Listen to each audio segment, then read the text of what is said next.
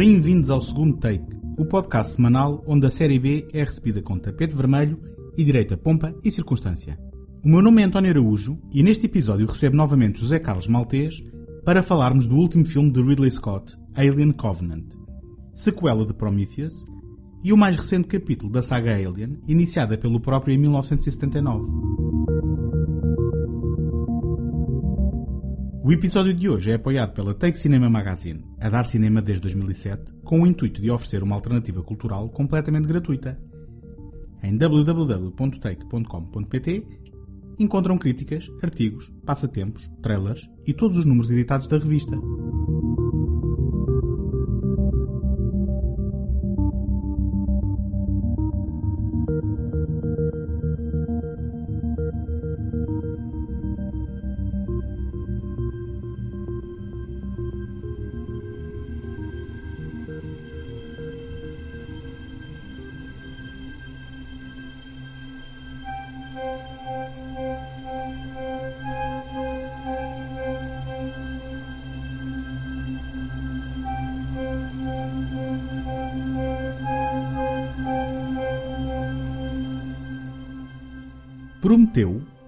Titã da mitologia grega que foi castigado por Zeus, o pai dos deuses e dos homens, por roubar o fogo de Héstia e o dar aos mortais. Zeus temia que os atos de Prometeu, que alegadamente também ensinou aos homens as artes da civilização como a escrita, a matemática, a agricultura, a medicina e a ciência, igualassem em poder estas inferiores criaturas aos deuses. Pelo seu crime, Prometeu foi castigado por toda a eternidade. No princípio do novo milénio, tanto Ridley Scott como James Cameron mostraram interesse em voltar ao universo dos alienígenas que ambos ajudaram a popularizar com dois filmes distintos, mas seminais. Quando a 20th Century Fox decidiu perseguir o crossover com a série Predador, ambos se mantiveram à margem da direção tomada pelo estúdio. Em 2009, foi anunciado o plano para a produção de um reboot da série, que rapidamente se transformou numa prequela. A 20th Century Fox insistiu para que fosse o próprio Ridley Scott a regressar à cadeira de realizador e contratou John Space, um jovem argumentista ainda sem nenhum trabalho produzido na altura, para desenvolver o seu próprio conceito. A ideia era criar uma prequela que oferecesse uma ligação aos elementos do filme original de 1979, tal como a nave de voluta que a tripulação da Nostromo encontra em LV-426 e o exoesqueleto no seu interior, chamado informalmente de Space Jockey pelos fãs. Space teve alguma dificuldade em traduzir no papel as ideias de Ridley Scott, que decidiu ligar estes mistérios ao próprio mistério da origem da humanidade. Scott contrata então Damon Lindelof, co-criador e showrunner da série televisiva Perdidos, e geralmente muito envolvido com a comunidade de fãs, para reescrever o rascunho de Space. Lindelof, que ganhou a fama de argumentista que incorpora nas suas histórias excelentes perguntas para as quais o próprio não tem respostas, sugeriu que se minimizassem as referências a Alien para que a narrativa se concentrasse em ideias temáticas mais grandiosas, inspiradas parcialmente nas teorias de Erich von Daniken, que propõem a hipótese de a vida na Terra ter sido concebida por astronautas anciões extraterrestres. Completando o círculo, o argumentista enriqueceu a narrativa com preocupações de robótica, consciência e da relação possível entre uma entidade senciente e o seu criador, propondo que humanos e deuses têm provavelmente muito em comum, incluindo a angústia perante o desconhecido e uma certa displicência no ato de criar. Lindelof, na sua ambição, tentou lidar com o sentido da vida num blockbuster de um grande estúdio americano. Prometheus, inglês para Prometeu, iniciou em 2012 uma série de filmes que farão a ponte com o original de Ridley Scott. Independentemente das motivações por trás de uma prequela, artísticas ou comerciais, era impossível evitar a expectativa de ver o retorno do realizador original a este universo, apesar dos pré-avisos que reajustavam as expectativas de quem esperava encontrar um Alien Redux. Mas Prometheus foi e continua a ser uma desilusão. Não por causa do afastamento dos elementos de Alien, nem por causa das suas ambições temáticas. Antes, pelo contrário, estas são de louvar no panorama estéril de grandes ideias da ficção científica atual. Os problemas desta prequela são de duas naturezas. A primeira é de ordem narrativa que, por questões de escrita ou de edição, apresenta inconsistências e atropelos de lógica incompatíveis com um cerebral filme de ficção científica, além de não desenvolver adequadamente as personagens, desbaratando algumas pelo caminho. A segunda, talvez mais pessoal, prende-se com o próprio conceito de prequela. Neste aspecto, a natureza do filme encerra em si próprio a chave para o seu falhanço. Tal como a busca de respostas pela protagonista principal, Elizabeth Shaw, desencadeia uma série de eventos que podem levar à destruição da humanidade, também a vontade de atribuir significado a elementos narrativos mais obscuros do filme original pode retirar o mistério que os tornavam atraentes em primeira instância. Chegados a 2017 e a Alien Covenant, deparo-me com sentimentos contraditórios. A começar no título, este capítulo é uma correção de curso em função das críticas apontadas a Prometheus, isto é, Alien Covenant é uma precipitação prematura no sentido de chegar mais depressa ao Alien mais preocupado em corresponder às expectativas do público do que em dar uma continuidade direta, e sublinho o direta, ao filme anterior. E a contradição de sentimentos explica-se por isto. Apesar da desilusão, preferia que tivesse havido a coragem de perseguir neste filme o caminho trilhado anteriormente. Mas Ridley Scott deu um passo atrás, ou em frente consoante a perspectiva, e ofereceu a aposta segura que muita gente estaria à espera em 2012. Despachando sem cerimónias com o que vou chamar de método Jar Jar Binks, os elementos menos populares herdados de Prometheus, o argumento de John Logan e Dante Harper, a partir de uma história de Jack Paglan e Michael Green, aproveita aquele que se tornou no melhor ativo destes capítulos, Michael Fassbender, oferecendo-o em dose dupla e tornando no elemento central da criação da perfeita criatura assassina. Para trás, ficam também as questões existenciais, sobrando a temática da criação versus criador. Daí-se ter começado a murmurar uma possível ligação a outro clássico do realizador, Blade Runner, Perigo Iminente. Mas deixemos isso para o seu próprio renascimento com a sequela de outubro próximo. No entanto, apesar da falta de coragem e da viragem de 180 graus, Alien Covenant é um filme superior a Prometheus. Tem a sua fatia de problemas na caracterização das personagens, bem como em algumas das opções das mesmas. As referências aos capítulos anteriores da saga são óbvias, começando no genérico e passando pelos apontamentos musicais de Jet Curzel, que incorporam elementos das bandas sonoras de Alien, por Jerry Goldsmith, e Prometheus, por Mark Streitenfeld. Não introduz nenhum elemento de mistério nem de deslumbramento perante a criatura desenhada originalmente por H.R. Giger, sofrendo mesmo de algum excesso de efeitos por computação gráfica. Ainda assim, Alien Covenant é consistente no seu formalismo mais convencional. É um filme de ação, por vezes visceral, que ganha por complementar a narrativa com as suas preocupações temáticas, em vez de as colocar no centro do palco. Ridley Scott pode estar a piscar o olho ao que de melhor veio antes, mas não está interessado em fazer o mesmo filme outra vez. Não estamos mais perto de construir uma ligação consistente entre Prometheus e Alien, pois para trás ficaram naves de volutas e space jockeys. Mas estamos definitivamente no universo que povoou os nossos pesadelos no princípio da década de 80.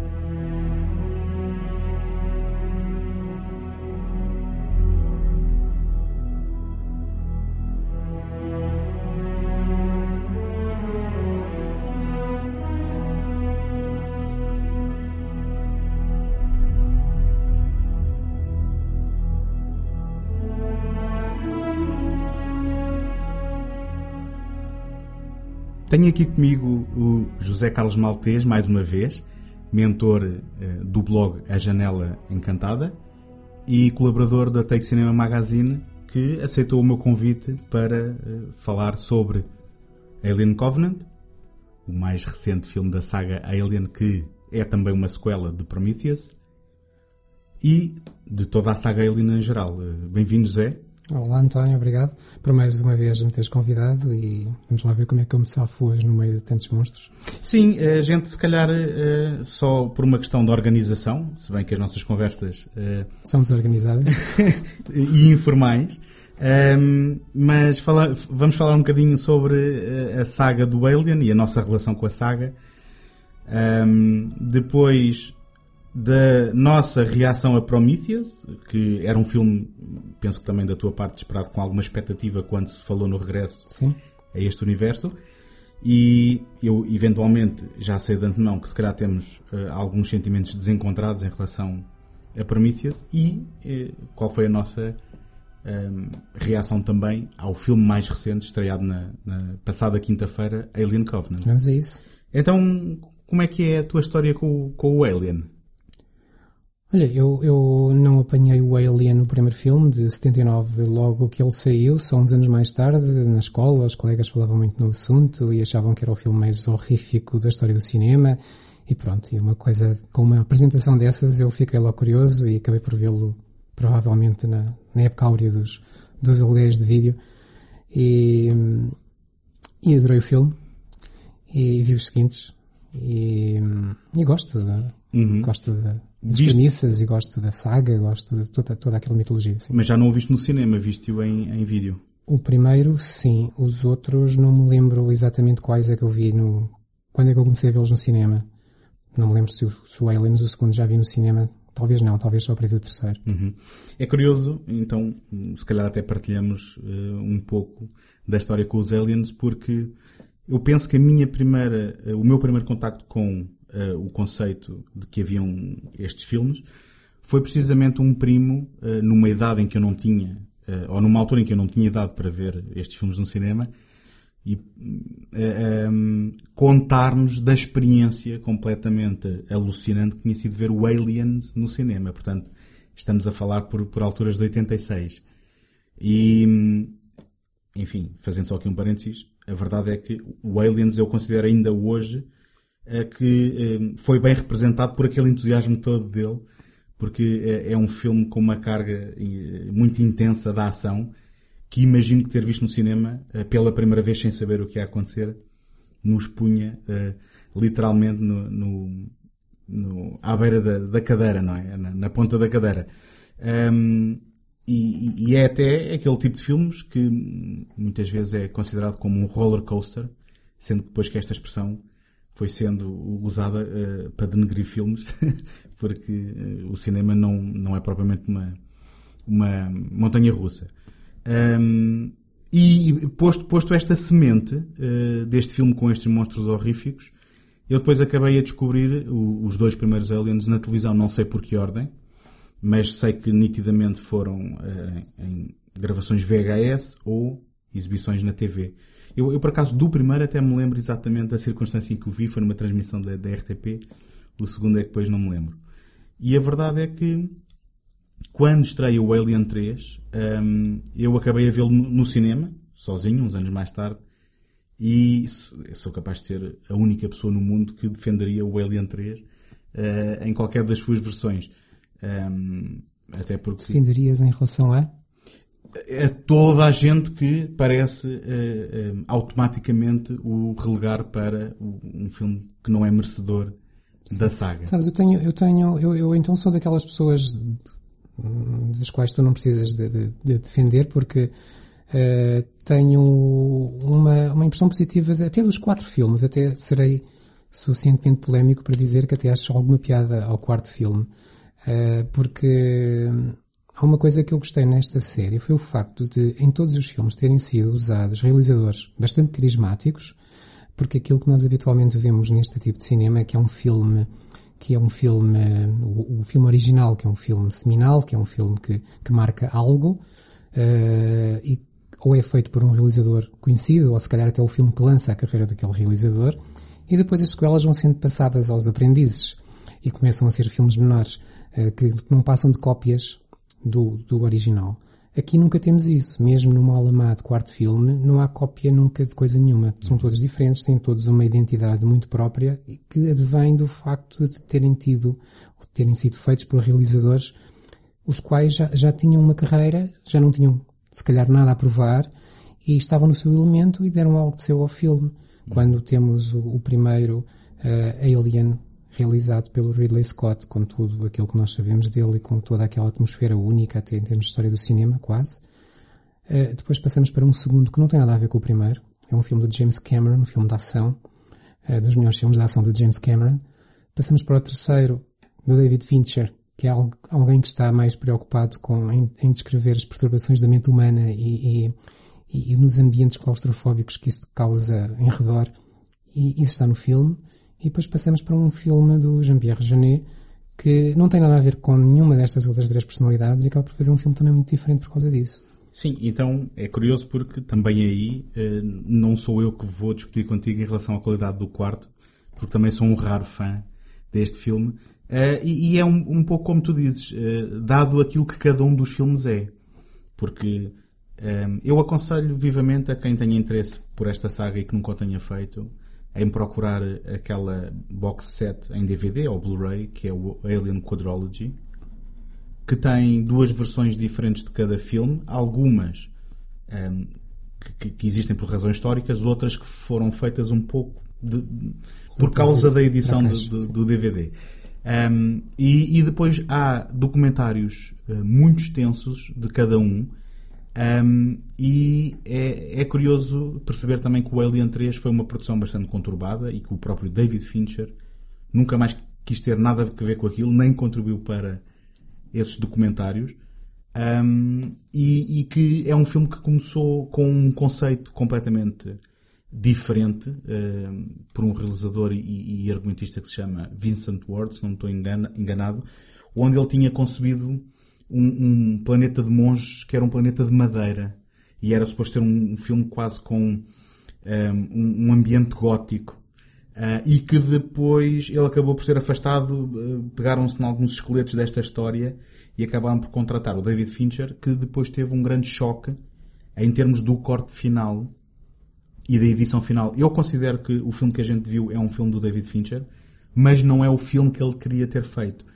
E, e, e nesta box set, inclusivamente, há uma edição que é um, é um reassembly, digamos, o mais próximo daquilo que o David Fincher fez, mas que não chega a ser um director's cut, porque não é autorizado pelo realizador, uh, e que tenta demonstrar, e acaba por ser um exercício de, de, edição que acaba por tentar demonstrar aquilo que ele tinha feito. E sendo que há coisas que mudam radicalmente em termos da narrativa, em termos de tom, uh, está lá tudo. Exato, porque uh, em, termos, em termos do que é a edição final e aquilo que estava na cabeça do David Fincher, que nós não sabemos, é algo que não vamos poder julgar, só ele é que sabe.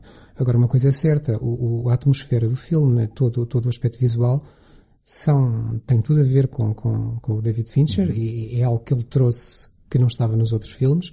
E isto não é, não é para melhor nem para pior, é apenas diferente. Uhum. E, e, é uma identidade que ele confere ao filme e, e, de que eu gosto e que está lá. A verdade é que quando chegamos a Seven, numa circunstância normal, a gente veria o Seven de um novo realizador, quem é este tipo, uh, e eu já estava atento ao nome dele por causa do Alien 3, e portanto, para mim, uh, o Alien 3 é quase uma daquelas surpresas que depois, mais tarde, um, ehm, olhamos para trás e percebemos, ok, mas mais ninguém gosta sim, disto. Sim. E até, até, até se pergunta mesmo, mas isto era do David Fincher porque não estamos tão habituados a vê-lo na ficção científica, não? Uhum, uhum. Uh, sim, eh, para todos os efeitos foi um, um, projeto em que ele foi um realizador contratado, sendo que depois, uh, ao ganhar, digamos, nome, há de, os projetos futuros hão de ter sido escolhas mais pessoais, mas isto foi uma porta de entrada. É uma porta de entrada um, que nem sempre funciona bem. Normalmente a transição do realizador do teledisco para a longa-metragem vem sempre com estigma, sendo que o Ridley Scott, curiosamente, tinha vindo do mundo da publicidade e também não são todos os realizadores que fazem esta transição com sucesso. Mas quando, quando se começaram a falar em, em prequelas e, e, enfim, quem nos está a ouvir reparará que saltámos por cima dos Alien vs Predator, não é? Em que Sim, tem, e, queres dizer alguma coisa sobre isso? Sim, pode ser uma frase ou duas, não mais que isso, que eles também não merecem muito, não é? Uhum. Uh, são filmes que foram feitos para, para, para vender, esse aí sem dúvida, sem, sem qualquer identidade de, autoral. Uh, Chamar-lhes séries B daquelas dos anos 40 de, de monstros contra monstros, uh, agora com, com, mais, com mais efeitos especiais. E não faço a mínima ideia como é que eles estarão no cinema, se calhar até venderam bem e se calhar cumpriram aquilo que era o objetivo. E... Sim, acho que, e falando de cabeça, talvez o primeiro mais que o segundo, um, só que para mim são a, a, demonstração cabal de que um, nem sempre é positivo dar aquilo que o público quer e que nem sempre chega um, contribuir para a mitologia. E o que é que eu quero dizer com isto? Hoje em dia um, está muito na moda, uh, por vias dos filmes da Marvel, Sim, Uh, sim, e, sim, e- sim. e- e todos os franchises estão a perseguir isto e também por causa da popularidade da TV. Segue-se de que essa lógica É, há uma lógica de mitologia onde cada história tem de continuar a que vem de trás. Às vezes nem tem que se autossustentar, infelizmente, que devia ser o principal objetivo, e depois tem que semear duas ou três sementes para mais duas ou três histórias para a frente. Exato. E, e isto para dizer que o, o primeiro Alien vs Preda- Predator, que ou Alien versus Predador em português, eh, que é do Paul W.S. Anderson, que é um tipo relativamente incompetente, na minha opinião, e que tem um nome que se pode confundir com um mestre. Um, é um filme muito preocupado com a mitologia, uh, tanto do Predador como do Alien, uh, mas que depois uh, é, é incompetente em, toda a linha, onde nada do que acontece tem peso ou tem algum tipo de envolvimento emocional com. com... Sim, são filmes, são aquilo que eu chamo, e eu uso esta expressão muitas vezes, eh, ir à feira ou ir ao jardim zoológico ver os animais e vamos lá vê-los outra vez um bocadinho e pronto, e voltamos para casa e vimos os animais. Não aprendemos nada, não trouxemos nada, mas vimos os animais e ficamos contentes. Mas eu ia a perguntar, antes de falarmos de, destes Fediveres, um, o que é que tu achaste, ou qual era a tua expectativa, ou o que é que passou pela cabeça quando percebeste que o Ridley Scott, então, queria voltar ao universo do Alien, um, e se começaram a falar em prequelas e depois, uh, conforme íamos sabendo notícias, de repente não era uma prequela direta, era algo talvez um bocadinho ao lado, mas que teria ligações. Um, e eu pergunto isto, e já agora adiante porquê? Porque um, parece-me que o Ridley Scott era um, um autor que uh, sempre foi muito senhor de si um, e que, em termos de necessidade uh, comercial ou o que quer que fosse, não vejo uma razão aparente para que ele quisesse continuar aquela história, a não ser que fosse alguma coisa que valesse a pena. Queres dizer em termos de necessidade própria, a necessidade dele. Dele, sim, Exato. sim. Uh, eu, eu, ao contrário, eu, bem, para começar, devo dizer que quanto ao Ridley Scott, uh, atualmente vive-se aí uma, uma onda de anti-Ridley Scott. Toda a gente quer dizer que, que ele é um dos piores realizadores da história. E se fez um ou dois filmes bons foi por sorte, porque os outros não, não o confirmaram. Eu não, não, gosto de ir tão longe, nem, nem, vou, nem vou tentar uh, avaliar as, as motivações do senhor. Uh, é uma figura pela qual sempre tive alguma simpatia, até porque sempre gostei muito de ficção científica e sempre o vi como alguém que, que, que, que tem algo a ver com o mundo da ficção científica, alguém que é conhecedor. Uh, não sei se conhece uma série de televisão que é o Masters of Science Fiction, é um documentário sobre autores de ficção científica que é apresentado por ele, onde ele, são seis episódios acho, onde ele fala de, de, de Arthur C. Clarke e Robert Heinlein e outros. Uh, e, e, ele nessa série mostra-se como um fã. Eu gosto de ver isso nos autores, é quando eles sabem mostrar como fãs de algo. Uhum. E, e a partir daí eu sempre tive alguma curiosidade em saber quem era Ridley Scott no campo da ficção científica, o que é que ele queria trazer, que ideias é que ele poderia ter. Quando ele anunciou o regresso desta saga, ou como tu disseste, uh, uma saga que estaria um pouco ao lado desta, já que não seria uma sequela ou prequela direta do Alien, mas sim uma história passada no mesmo universo onde haveria tanto a contar, eu achei que eram excelentes notícias e fiquei muito contente. Uh, e de certo modo o primeiro filme não traiu essa expectativa, mas já lá vamos com uhum, certeza. Uhum. Pois olha, eu acho o, a carreira do Ridley Scott no mínimo desequilibrada. Agora, uma coisa é certa, parece-me que todos os filmes que ele faz são a visão única e exclusivamente dele. E eu convido quem nunca o fez também a colocar um DVD qualquer de qualquer filme com o Ridley Scott e ouvir o comentário, se o tiver. E uh, o Ridley Scott é uma pessoa bastante um, envolvente em termos de o que tem a dizer sobre a sua Exato. arte e sobre a, a, sua perspectiva. Isso eu já tinha reparado, sim. Um, e, e, é um prazer, independentemente de, daquilo que nós achamos do filme que estivermos a ver, ouvi-lo falar. Um, eu, uh, quando ouvi falar uh, naquilo que acabou por ser o Prometheus, eu, uh, não percebendo o porquê do Ridley Scott de repente estar a querer revisitar um, um título tão icónico e que normalmente parece-me que uh, qualquer pessoa jogaria mais pelo seguro e, e, diria: bom, já houve continuações, já houve variações, já houve imitações, e porque é que estou eu agora a querer manchar um, aquilo que é um de dois filmes para mim? E, e eu, na minha opinião, o Ridley Scott, depois de fazer o Alien e o Blade Runner, podia nunca mais fazer nada e, no entanto, tinha o seu lugar Sim. na história do cinema. Um, porque é que ele quereria um, voltar arriscar a reputação e, de certa forma de certa forma a verdade é que quanto mais havia notícias de que um, isto seria algo que não seria imediatamente uma história com aliens anterior, mas que iria, de certa forma, depois estabelecer uma ponte de ligação, eu fiquei, eu fiquei intrigado.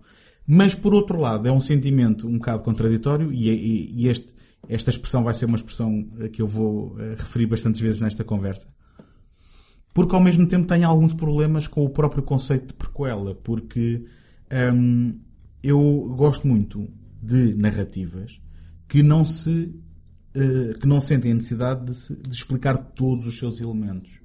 Eu penso que no Alien original uh, o, o, mistério em que eles tropeçam, uh, onde, onde, o planeta onde a Terra, onde há o primeiro, um, ehm, o primeiro ataque do, do facehugger que, que despoleta tudo o resto, um, ehm, a aleatoriedade Uh, que depois nós sabemos que não é aleatório no próprio filme, porque, uh, enfim, já sabia que aquilo ali estava. Sim. Agora, eu não sinto necessidade nenhuma de saber como é que aquilo ali foi parar. E porque isto vem de novo ter com aquela questão das mitologias que têm que explicar tudo e tem que haver uma razão para tudo. E, na minha opinião, muitas vezes explicar retira o mistério. Por outro lado, eu sou daquele, sou daquele, tenho a convicção de que se o filme vai existir, então é melhor que seja bom.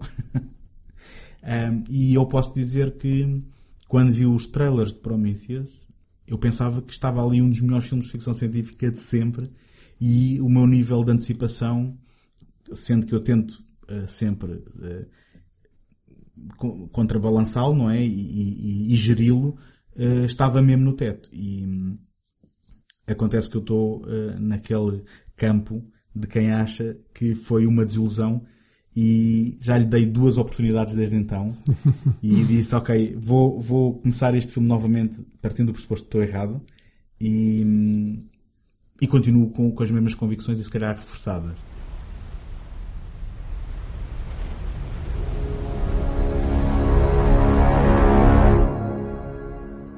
A king has his reign.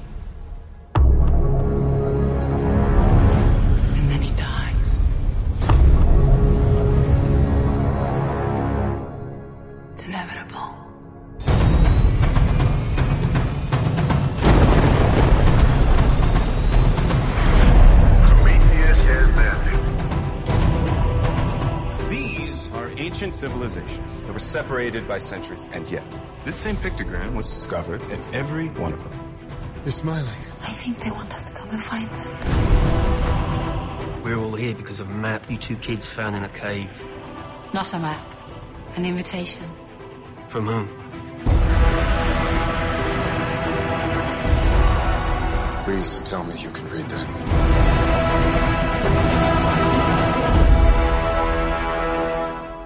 Prometheus, are you seeing this?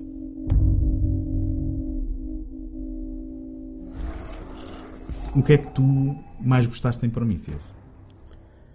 Ora bem, eu comecei logo por gostar do facto do filme existir. Isso aí era como tu dizias, se, já que, que, vai existir, ao menos que vamos ver se é bom ou não, e, e também tivesse a mesma expectativa. Talvez não, não é assim, eu não me deixo iludir muito pelas expectativas, se calhar a idade já, já nos ensina isso e, e vou para os filmes, seja qual for o filme, seja qual for o género, seja qual for o, o autor, uh, com muitas reservas e, e, tentando também, isto acaba por ser, não, não, é, não é para eu me defender a mim próprio, mas é até, uh, digo arrogantemente, para, para defender o autor, porque uh, ele não tem que levar com as minhas expectativas de antemão para que eu depois possa avaliar o filme, porque o que ele fez, ele é que sabe, não sou eu que sei, portanto eu não, não tenho que levar, carregar com as minhas expectativas para dentro do filme no momento de o avaliar.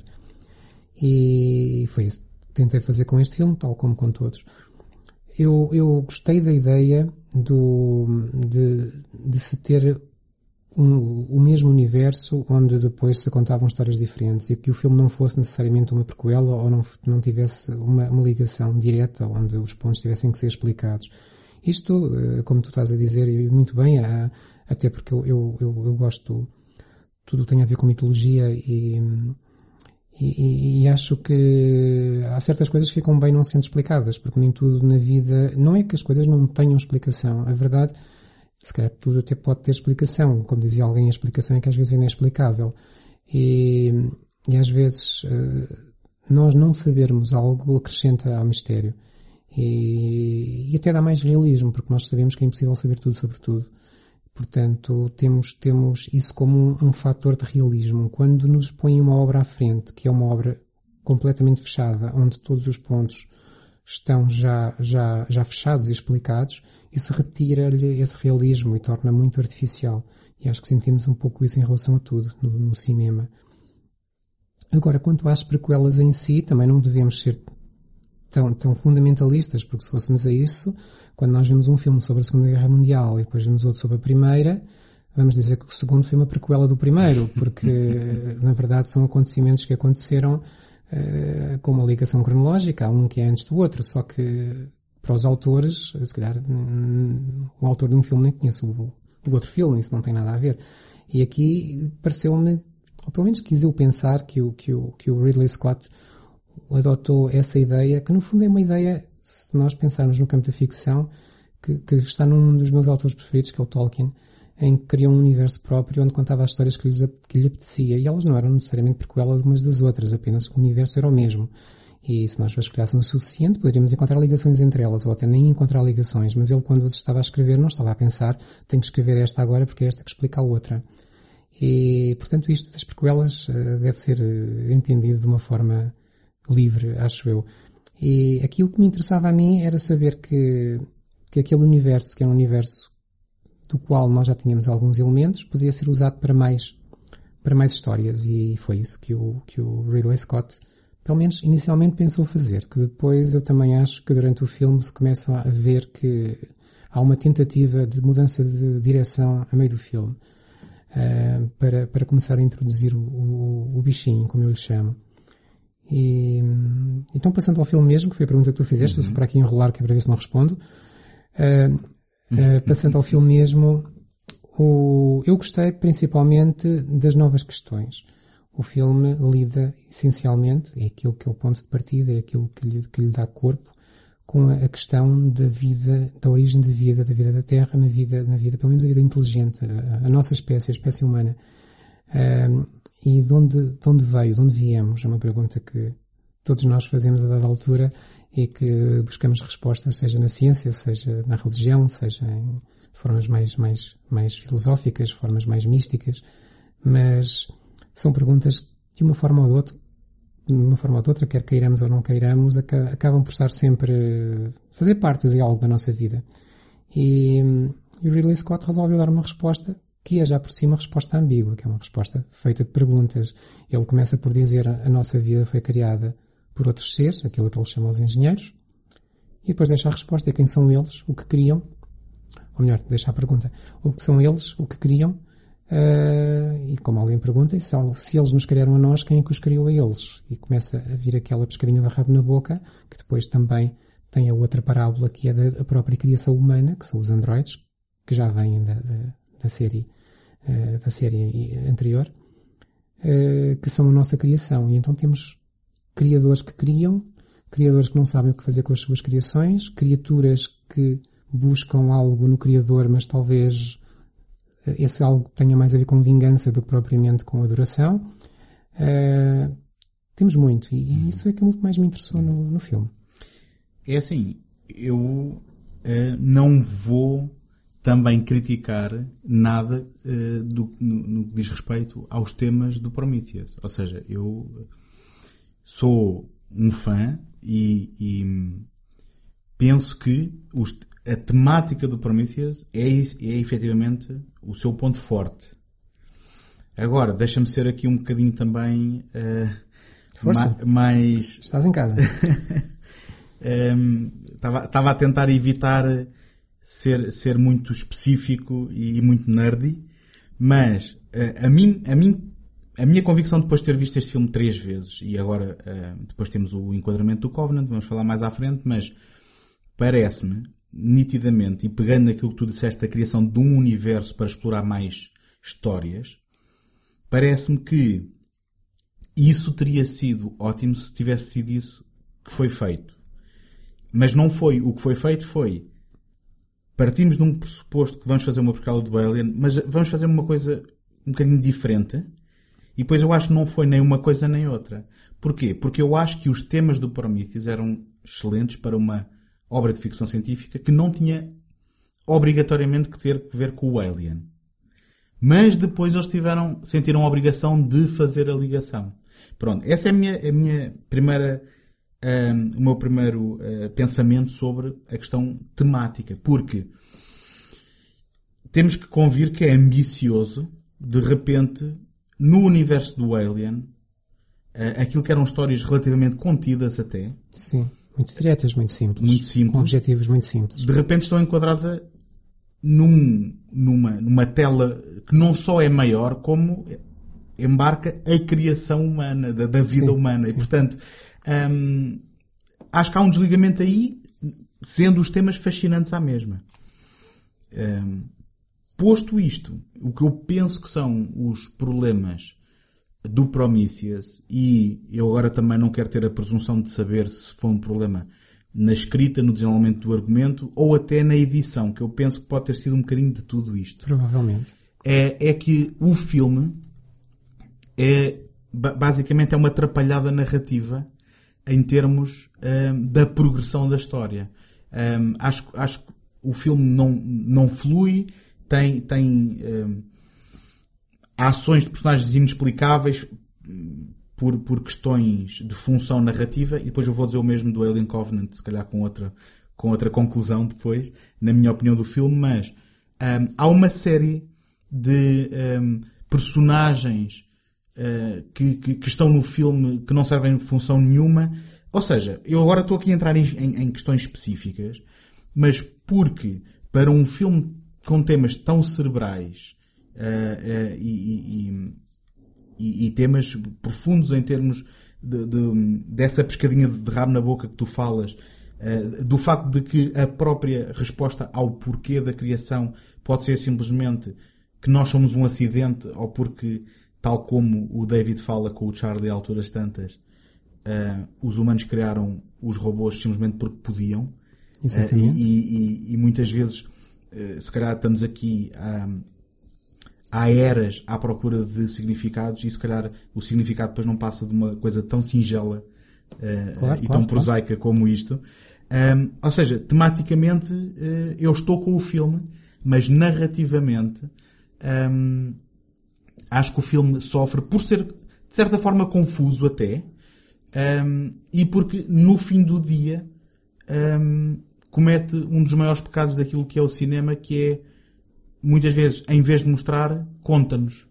E eu tenho, eu tenho eh, três queixas em particular em relação a isso e depois passo-te a bola. Eu não queria eh, ser muito específico, nem parecer muito negativo, mas ehm, temos eh, muito- muita informação que a gente aprende são com os personagens passivamente a verem gravações holográficas do que se passou no passado. Ehm, temos ehm, a realização de que aquilo se calhar não é o planeta eh, da origem dos engenheiros, mas que aquilo é uma instalação militar e que de repente aquele óleo são armas de destruição maciça. Mas porque um personagem entra numa sala de repente e diz aquilo e não sabemos como é que se aprendeu isto. Eh, ou então o David que olha para um mapa, numa cena visualmente eh, muito bonita, mas aprende uma série de informação que depois passa aos outros eh, e, e, enfim, nós temos que acreditar que ele deduziu aquilo tudo do que viu. Ou seja, hum, um filme que tem os hum, personagens a comportarem-se de formas eh, inverosímeis e depois, em vez de uh, a narrativa avançar por via da sua ação, um, estarmos a, a, a, ter uma história que vai sendo construída por pedaços de informação que são aprendidas de formas que nós não compreendemos, um, acho, acho que o filme acaba por tropeçar nas suas ambições, um, não por serem grandiosas, porque nada de errado com isso, venham elas, não é? Sim, eu concordo com tudo o que estás a dizer e também vou concordar com aquilo que vais dizer no, sobre o filme, o filme seguinte. Uh, no fundo, os defeitos que tu apontas e as características que tu, que tu enumeras são as mesmas que eu também, também encontro e também identifico. Uh, a única diferença entre nós vai ser, e nós vamos ver, vamos ver isto ao longo da conversa, acho eu, uh, vai ser uh, a nossa própria abordagem para com o material.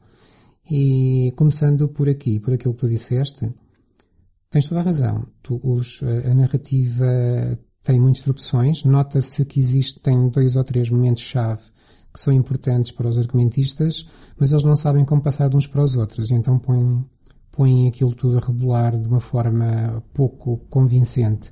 E, e, e, o exemplo que deste da informação que se aprende, que é no fundo toda aquela informação que é importante para o avançar da mitologia, é a informação que alguém de repente disse que sabia e que nós não sabemos porquê, porque não, houve, não houve dados que levaram àquela aprendizagem. Uh, são, são formas trapalhonas de fazer as coisas, isso sem dúvida. Nesse sentido, eu acho que o filme é basicamente uma oportunidade falhada. Porquê? Porque tem uma premissa, como eu já disse, que eu, que eu gosto bastante, tem, tem material suficiente para fazer algo muito interessante, deixa-nos quase de água na boca sobre o que é que aí poderá vir, quais são afinal as respostas àquelas perguntas. E, e, e dizendo isto de outra forma, ou, ou, falando mesmo do filme, Uh, convém lembrar que o filme começa com uma imagem sobre aquilo que terá sido a criação da vida na Terra, que assim nós descobrimos foi feita por um ser, um, uma espécie extraterrestre, e o filme praticamente termina com nós a percebermos que essa mesma espécie quer acabar com toda a vida na Terra. Pelo meio fica a pergunta, que é a pergunta que a personagem da Naomi Rapace faz, uh, porquê? Quer saber porquê, mesmo que isso não modifique nada, como alguém lhe diz, ela continua a dizer, mas eu quero mesmo saber porquê. É o sentido da vida, não é? Na prática é, é isso. porque é que existimos e Portanto, porque é que nos terão feito e agora, afinal de contas, Exatamente. E, e isto, isto está pano para mangas, não é? Até, até mesmo em termos de cultura humana e das respostas que já foram encontradas por religiões e mitologias.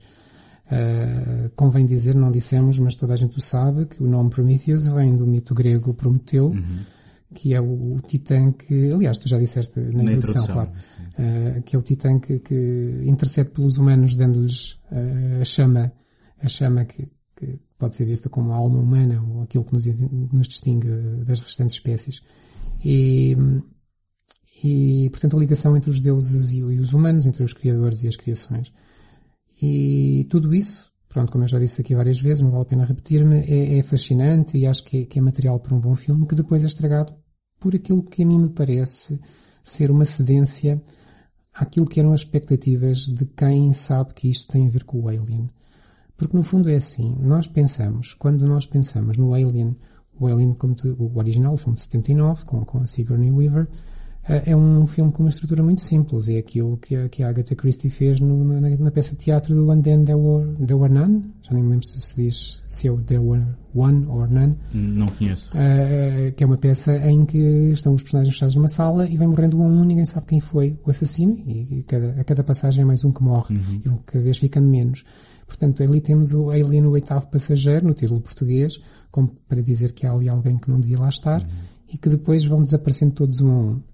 Isto é a estrutura de muito do terror dos anos 80, que é o, a estrutura simples do slasher, em que se nós víamos cinco pessoas numa sala, quando o filme começa, nós dizemos, contamos pelos dedos e dizemos, ok, vão morrer quatro, um deles vai sobreviver, vai ser o herói que vai passar para a sequela, e nesse sentido é uma estrutura muito simples em que, em que o Ridley Scott uh, ajudou a criar este tipo de, de, de, de narrativa.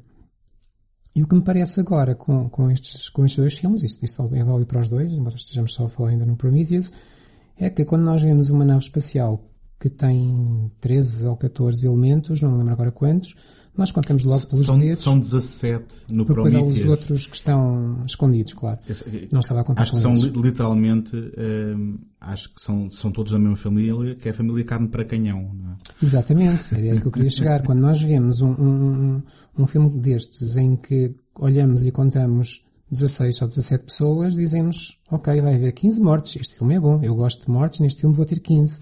Mas há uma diferença, e quer dizer, e eu penso, não, não, não te quero cortar a, a voz porque eu penso que tu chegarias aí, mas há uma diferença substancial, hum, é que no Alien nós conhecemos toda a gente, e, é um- e o Alien é um filme com um ritmo muito próprio, onde temos a oportunidade de chegar a conhecer toda a gente, sabemos exatamente quem são, eh, quais são as suas motivações, e quando eles morrem, nós sentimos por eles.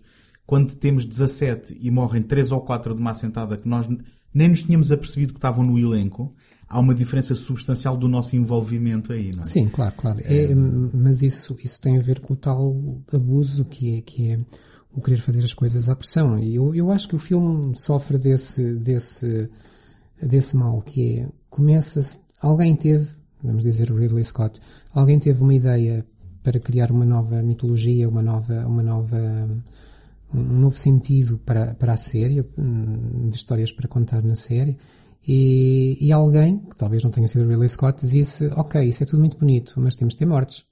Porque se não tivermos mortes e monstros a matar pessoas, isto não tem piada. E a partir daí as coisas são feitas um pouco atabalhoadamente. Já, já agora também vamos atribuir o, o mérito e o demérito onde ele é merecido. Hum, o, o conceito original, já com o envolvimento do, do Ridley Scott, era um- uma prequela mais linear do Alien e era, foi um pitch do John Space, que era um argumentista relativamente novo, e quando ele não conseguiu corresponder às ambições temáticas do, do Ridley Scott, ele convidou Damon Lindelof, que é um dos co-criadores do Lost, e que é um, é um rapaz até com as costas bem largas para levar com críticas de fãs, um, e que foi ele que acabou depois por produzir, eh, digamos, o híbrido de argumento Sim. entre o Alien e estes novos conceitos. E a verdade é que agora no Alien Covenant não temos Damon Lindelof em lado nenhum, mas eh, já lá vamos o falar do, torna-se menos híbrido. dos 180 Mas sim, graus eu que penso, deram. eu penso que há essa hibridez que, que causa causa problemas a toda a gente, porque o filme depois não é carne nem é peixe. Poderia ser um filme muito mais mais eh, lúcido e mais eh, austero em termos até de, de, de, de ação. Não precisava se calhar de ter aquilo tudo, em que nos vai lembrar que há monstros maus que querem matar gente e há muitos humanos que vão morrer às mãos desses monstros, mortes muito cruéis e sangrentas porque se calhar eles pensam, mas é isto que vende, é isto que temos que ter. E o filme, pronto, aí perde a objetividade e, e- e torna-se um filme, não vou dizer bom ou mau, mas torna-se um filme muito abaixo daquilo que, que eu acho que poderia ter sido. Eu, como eh, sou da opinião que temos que ter sempre positivos, mesmo quando temos coisas negativas para dizer, eu tenho coisas boas para dizer de, de Prometheus. Já falei da ambição temática, eh, apesar de depois de eh, a, a sua tradução na prática, se calhar não corresponder ehm, da melhor forma, eh, mas temos um elenco excelente ehm, e com, com eh, especial enfoque no Michael Fassbender, que até ganha uma nova dimensão com o novo filme, mas que já no Prometheus era o elemento central e se calhar a cola temática de, de tudo, não é? Cola temática eu não diria, mas o personagem mais bem conseguido, sem dúvida. Eh, é o personagem que se destaca. Talvez isso nem estivesse eh, necessariamente na cabeça de quem escreveu os personagens, porque uma coisa é escrever o personagem no papel, outra coisa é vê-lo desempenhado no ecrã. Sim, e o Michael E- Fassbender é só um dos melhores atores Exatamente. da nossa geração. E o Michael Fassbender apanhou aquele papel e fez ali um personagem que ficou inesquecível. Toda a gente que sai do filme lembra-se do, do personagem do Michael Fassbender, mais do que do próprio filme. E eu acho que é mérito do ator. E, e já agora acrescentava, em, em relação a coisas boas para falar do, do Prometheus, uma coisa que também não é estranha nos filmes do Ridley Scott, é que o filme visualmente é deslumbrante. Claro, estamos a esquecer esse facto que, que, é, que, é, é bastante importante. Em, em termos de desenho de produção, de fotografia, Sim. é um filme, enfim, muito mais interessante de se olhar do que, por exemplo, o Alien Covenant, que vamos falar a seguir, na minha opinião. Ah, acho, acho o- o Prometheus tem, tem um, um certo lustro Uh, Sim. Enfim. Quando eu disse logo no início que aquilo que eu mais tinha gostado era a ideia do filme existir, Uh, e por, por, voltar a explorar aquele universo, acho que faltou-me dizer isso. Quando eu falava no universo, falava essencialmente no, no aspecto visual, uhum, uhum. porque aquilo que é construído naqueles filmes é. Tenho sempre problemas em dizer a palavra único, mas se não é único, anda lá perto, não é? São, são, são, são elementos visuais que nós não encontramos em mais nada no cinema. Só não, só não é único porque depois há uma série de imitadores, não é? é... Claro, mas não, não indo por aí, eh, pelo menos eh, interessa-nos ver quem fez o que é primeiro, não é? Quando o Ridley Scott criou aquele universo, era algo de muito inovador.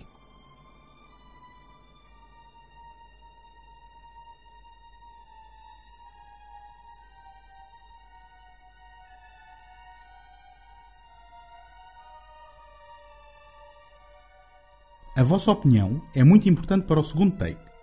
Peço-vos que deixem uma crítica positiva no iTunes para ajudar a dar visibilidade ao programa. Se conhecem quem possa gostar do que aqui faço, partilhem o podcast e ajudem-me a chegar a mais pessoas. Se estão a ouvir este programa pela primeira vez e gostam do que ouvem, podem subscrever o segundo take em qualquer plataforma ou sistema, via iTunes, Stitcher, RSS ou qualquer aplicação da vossa preferência. Podem também visitar a página segundotake.com seguir-me no Facebook e no Instagram e enviar as vossas opiniões e sugestões para segundotake.gmail.com.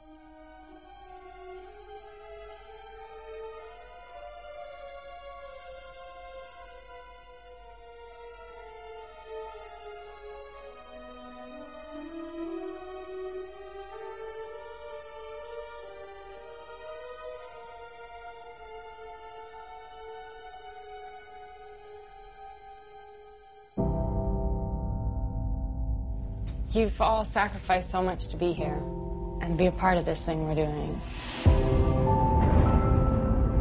This crew is made up of couples. It's the first ever large scale colonization mission. And everyone back on Earth is really grateful for your hard work, and your courage. We're making history here. This is wheat. What are the odds of finding human vegetation this far from Earth? Who planted it?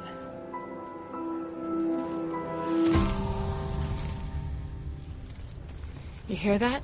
What? Nothing. No birds. No animals. Nothing.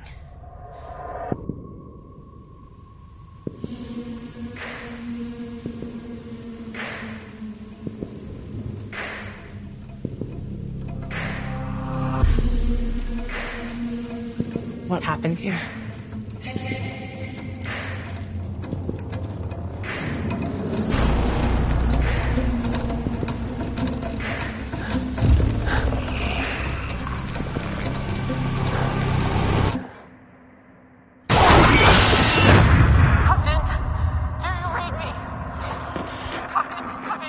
Em relação ao Alien Covenant, gostava de partilhar contigo alguns pensamentos que tenho imediatamente isto ainda fora do contexto de ter visto o filme.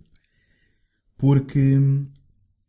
E, eu disse que ia voltar a, a falar na expressão sentimentos contraditórios. Porque. Eu, como te disse, sou um fã da ambição do Prometheus, não sou um fã do resultado final.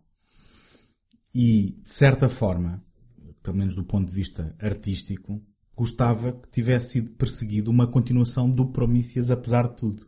Nisso concordamos. E a primeira coisa que para mim é logo um sinal de que houve, uh, digamos, um, um, um, retrocesso nestas ambições é o, filme, é o facto do filme se chamar Alien qualquer coisa. Sim, sim. É? Se tivesse havido coragem comercial, este filme chamava-se Covenant, uh, ou Prometheus 2 Covenant, enfim, se calhar Covenant era mais elegante. Simplesmente. Um, e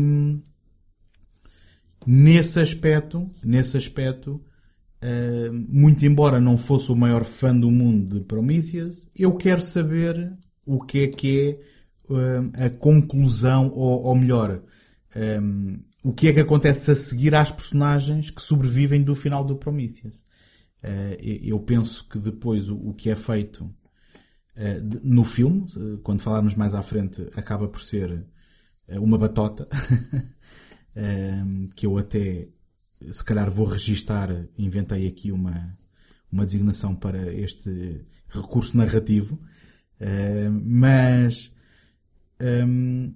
nitidamente olhando para todos os materiais promocionais do, do Alien Covenant, enfim, tivemos um teaser poster que apareceu imediatamente o Alien com os seus dentes Sim. e nós olhamos para um.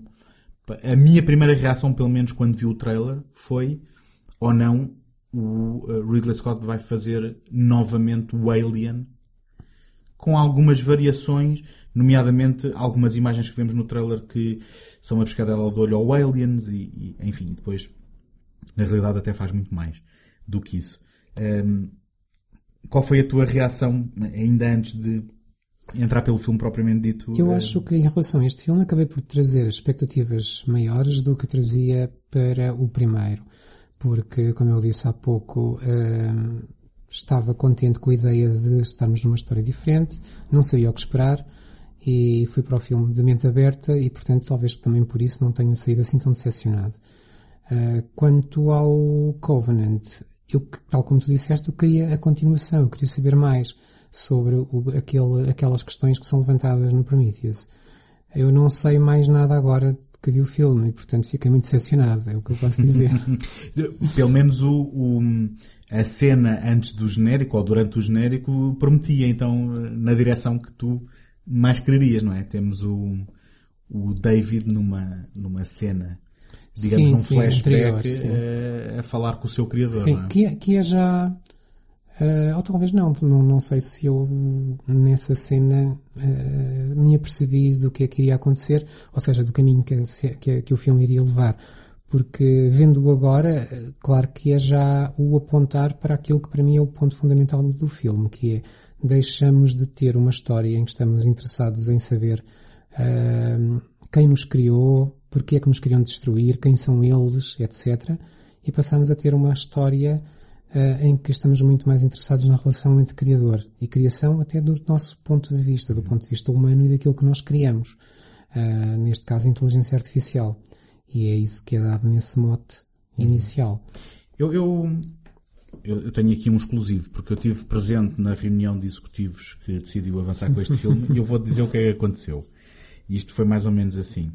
Uh, o, o, Prometheus não se portou mal na bilheteira, mas houve muito, uh, muita crítica em relação uh, ao seu desempenho narrativo e, em relação às expectativas de, das pessoas. Portanto, vamos acelerar o, a tendência desta história ir de encontro ao Alien. Vamos esquecer aqueles engenheiros. Vocês arranjem maneira de dizimar estes engenheiros rapidamente. Não quero saber do mistério, não quero saber dos porquês.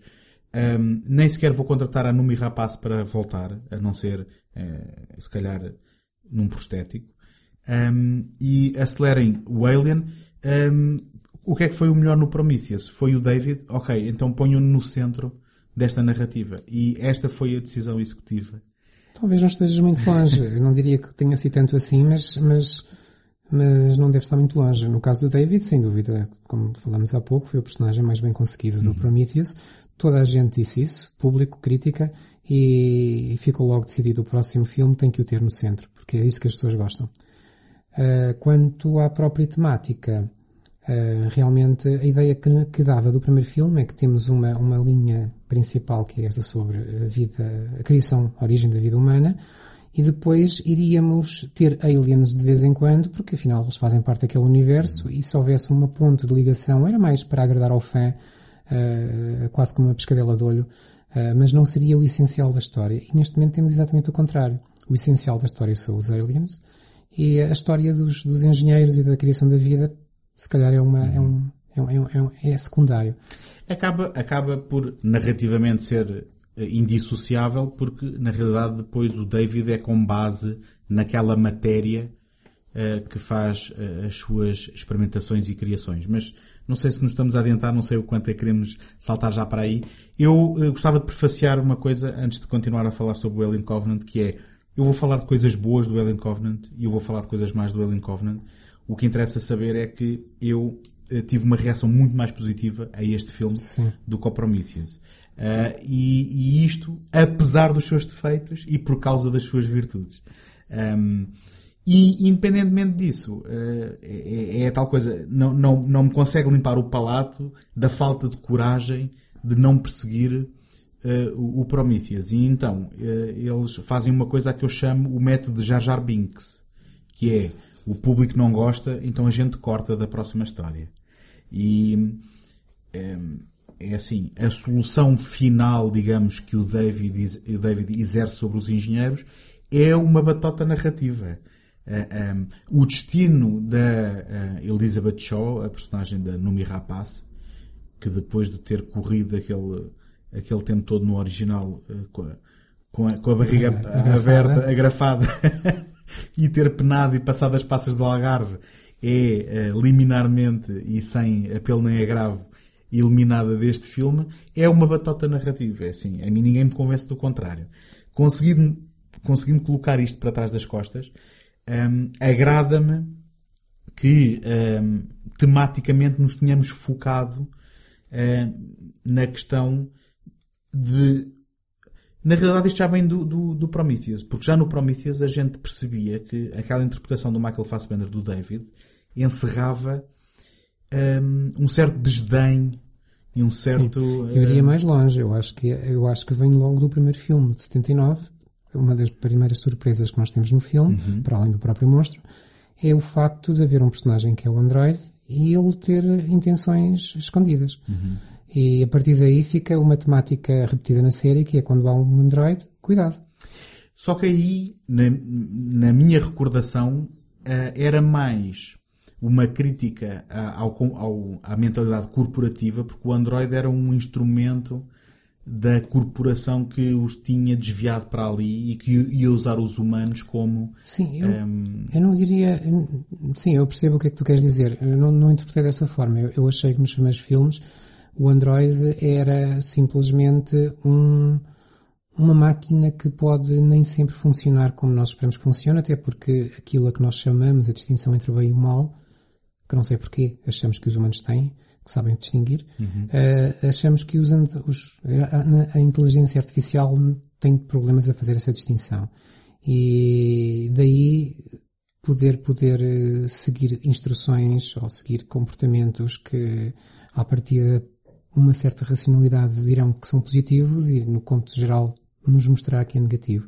Isto até é uma temática, uma das temáticas mais exploradas na ficção científica, desde, desde o 2001, o HAL de 2001, ao, Blade, filme, ao Blade Runner o também. Blade Runner, claro. É, e... Filmes mais recentes como o Ex Machina, uhum. uh, o próprio Terminator também, onde James Cameron brilhou, também tem, tem algo disso, principalmente o segundo filme, em que o, em que o personagem Uh, embora tenha sido programado para ajudar os bons, no final fica aquela sensação que ele, ele próprio já é bom porque ele decide terminar-se, usando uhum. a palavra ele próprio, uh, a bem da humanidade. E, portanto, fica sempre esta ideia de que temos aqui uma capacidade ou incapacidade de, de, decidir, de decidir entre o bem e o mal, que é aquilo também que tu já disseste sobre, sobre o Pinóquio e o, a alusão do Pinóquio no, no, no tudo o que tem a ver com, com criação de, de, vida. Uh, e, portanto, todos os primeiros filmes e dos androides dos primeiros filmes andam sempre por aqui. Aqui estamos, chegamos um pouco mais longe. Ele passa a ter intenções que não são más interpretações de, de instruções que lhe foram dadas. São, serão já dele, Certo, eu penso, eu penso que isso uh, é uma questão central neste, Uh, o, o, quanto é que eh, já foi ele a ir uh, com as suas próprias motivações. Um, desculpa e, lá interromper-te, há, há, aquele momento que é, que é talvez dos mais importantes para esta temática no filme, que é o momento em que os dois androides se encontram e um está a tocar violino, ou, ou tem um é. violino, e o outro pergunta-lhe, uhum. mas tu pensas que consegues mesmo criar? Certo. Um, porque, porque, realmente, e agora voltando ao Prometheus, uh, este é mesmo o sumo do, do Alien Covenant, é, é o David. Um, o David, eh, e neste caso o Michael Fassbender, como nos é dado em dose dupla, e o Walter, não é? Um, que curiosidade, são nomes que referenciam o David Geiler e o Walter Hill, que foram os argumentistas e produtores do original. um, mas o, no Prometheus o David era efetivamente o, o, o menino de, de, madeira que queria ser um menino de verdade, não é?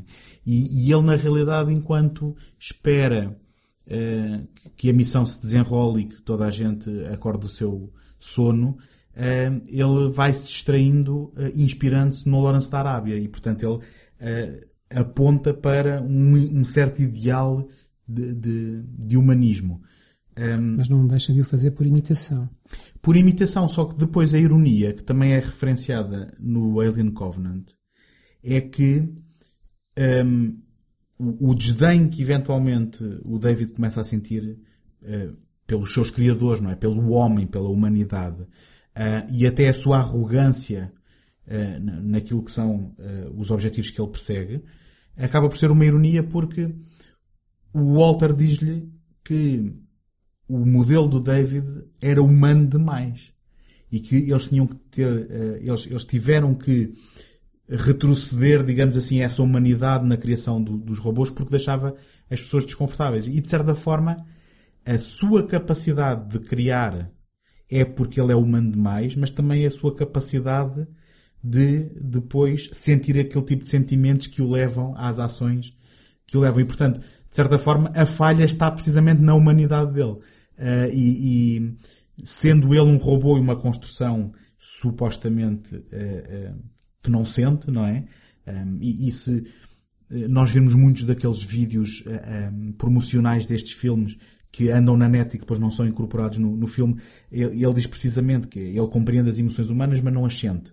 Mas será que não, não foi dado o passo em que ele sente efetivamente? E, e, e, também daí torna-se um, central a tal cena do, do prólogo, em que quando o David consegue, eh, por ordem de, de, do, do, seu racionalismo, superar uma discussão com o mestre, ou, ou, com o seu criador, ele acaba a conversa dizendo ok, tu és melhor, mas ainda és tu que me tens que servir o chá, não é?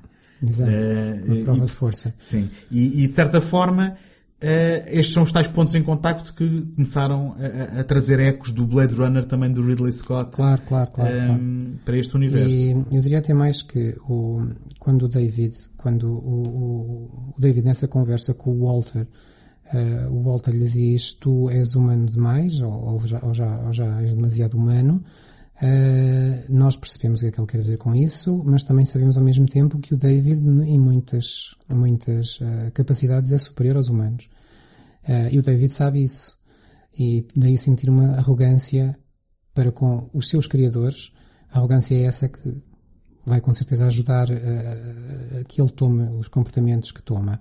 E a verdade é que se nós, nós seres humanos, pudéssemos decidir sobre a existência do David, embora nós, eh, espectadores, gostemos muito do personagem, nós seres humanos não queríamos ter um David que fizesse, nos fizesse aquilo. E, e, a, e, a, e a, a, prova é que a geração seguinte, a tal a que pertence o Walter, já é diferente. Uhum. Uh, isto se calhar acaba por ser já uma resposta à pergunta que fizemos no primeiro filme. Porquê é que os nossos criadores quiseram acabar connosco? Por nós nos, nos parecermos já demasiado com eles e sermos em algumas coisas superiores a eles? Uh, porque senão já temos esta vontade de acabar com o David Uhum. É normal que os nossos criadores também tenham razões para querer acabar connosco e que as razões sejam as mesmas. Sim. Eu, eu eh, apresento outra teoria, uh, e, e, isto não é sustentado por nada no Alien Covenant, mas uh, ainda uh, ecos do, do, das, das, temáticas do Prometheus, porque se nós fomos uma experiência, se nós somos uns ratos de laboratório, normalmente esse é o fim, ou, ou, é, ou é o, digamos, o. Um, o destino dos Sim, ratos de laboratório não é sobreviverem. Encerra-se em si próprio. Exatamente. Sim. E, portanto, nós, da mesma maneira que, que, fomos criados por uma questão qualquer de experiências desses engenheiros, também acabam connosco porque não somos mais do que uh, uh, lab rats, não é? Uh, Sim.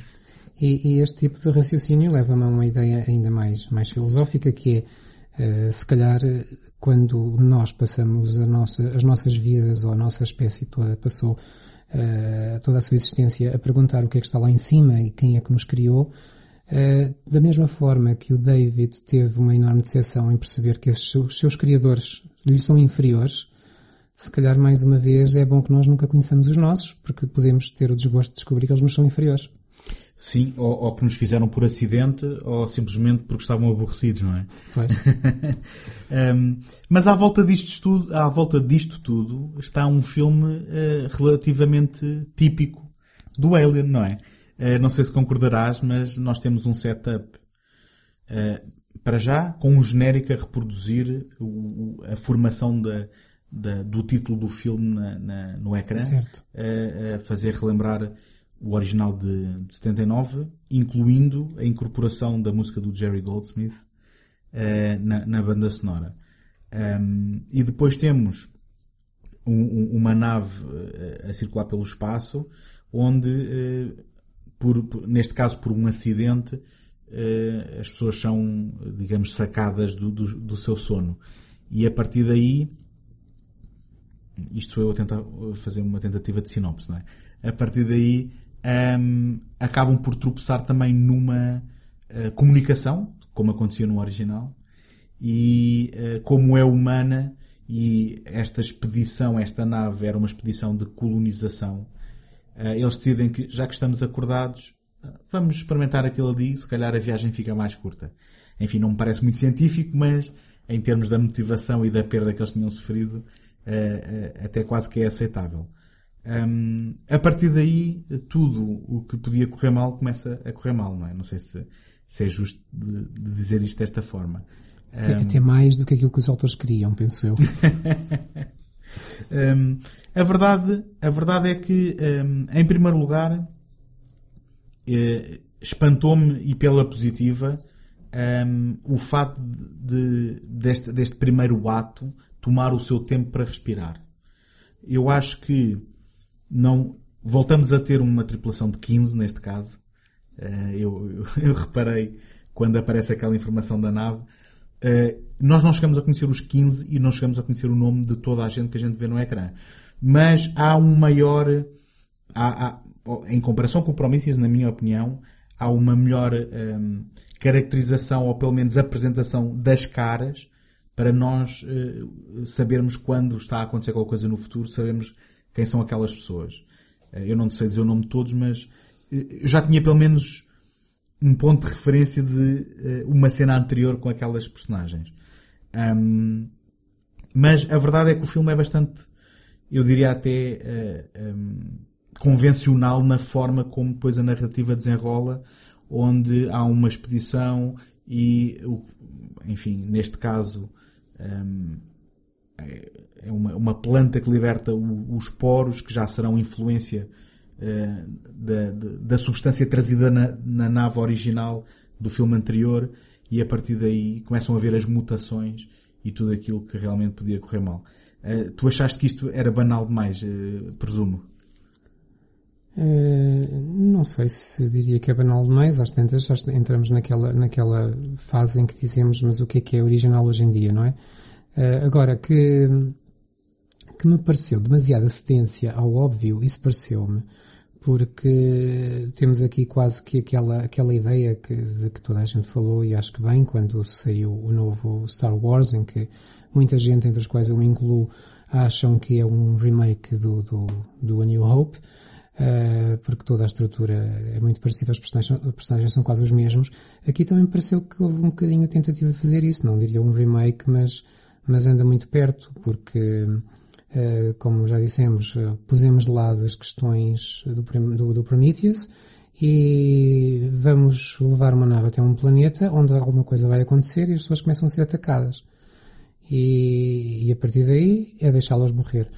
Ao contrário de ti, eu não estou assim tão preocupado com o facto de nós os conhecermos todos ou não os conhecermos todos. Num filme, eh, dependendo do, se- do setup, não é? Podemos ter um, podemos saber que naquela, naquela nave iam 500 pessoas, nós não temos que as conhecer todas. Bem, na realidade vão duas mil, não é? Exatamente, exato. Não, não contente com esses.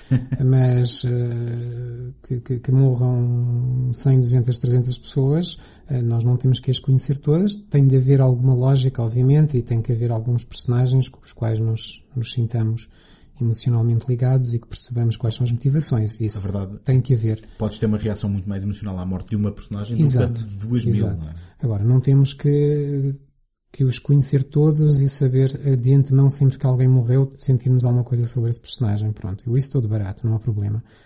Agora, o que me, o que me decepcionou mais foi ver que estávamos muito a voltar a repetir tudo aquilo que já conhecíamos dos primeiros filmes, que era temos um monstro, vamos ter uma personagem que nós percebemos logo assim que o filme começa quem vai ser, a personagem que sobrevive à história, porque a personagem feminina tem de ser.